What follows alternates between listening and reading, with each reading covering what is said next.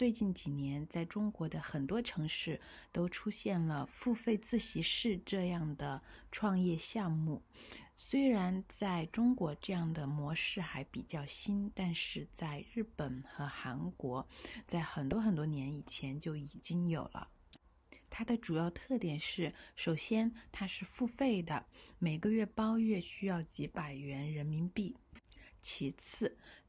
在这里看书或者学习，环境比较安静，不会像在教室里或者在图书馆里面比较嘈杂。另外，它的用户有很多是已经工作了的成年人，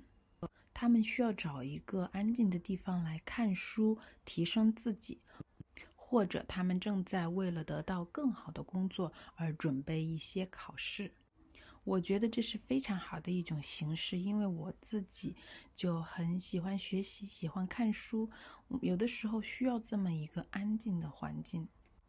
我也很想要开一个这样的付费自习室，安安静静的，然后还可以帮助很多想要提升自己的人。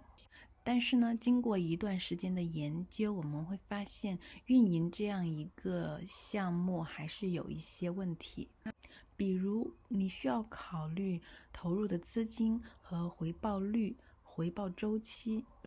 如果盈利情况非常好，还要考虑如何应对冲着利润而来的很多的竞争者。